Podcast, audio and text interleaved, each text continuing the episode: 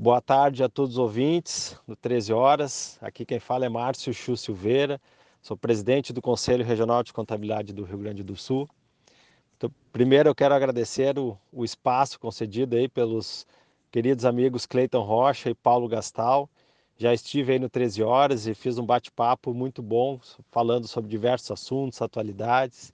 E obrigado pelo espaço para que a gente possa convidar a todos os profissionais da contabilidade de Pelotas e da região sul do nosso estado a participarem do nosso seminário de gestão e desenvolvimento, que vai acontecer amanhã, a partir das 14 horas e 30 minutos, no auditório da UCPEL.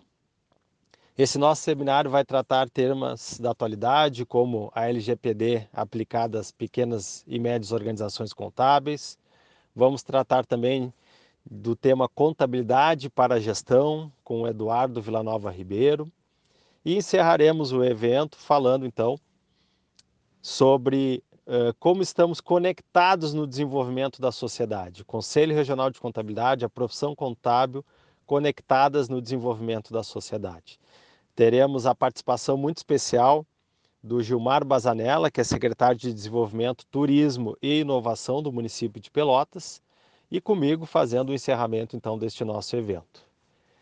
Para nós, esse seminário de Pelotas, ele marca o retorno dos seminários do Conselho Regional de Contabilidade ao interior do nosso estado. Não tenho dúvida que vai ser um momento muito especial, um seminário muito importante, marcante para nós, e esperamos contar com a participação do maior número de colegas e profissionais da região sul do nosso estado. Estejam conosco amanhã para a retomada dos seminários do Conselho Regional de Contabilidade. Um abraço muito especial ao nosso delegado Roberto, que eu sei que está aí no programa também para divulgar o nosso evento, ao presidente Mário, que assumiu o sindicato na última sexta-feira, e a todos os colegas de Pelotas e região, para nos encontrarmos amanhã, então, neste evento e conto com a participação de todos. Um forte abraço a todos vocês e até amanhã.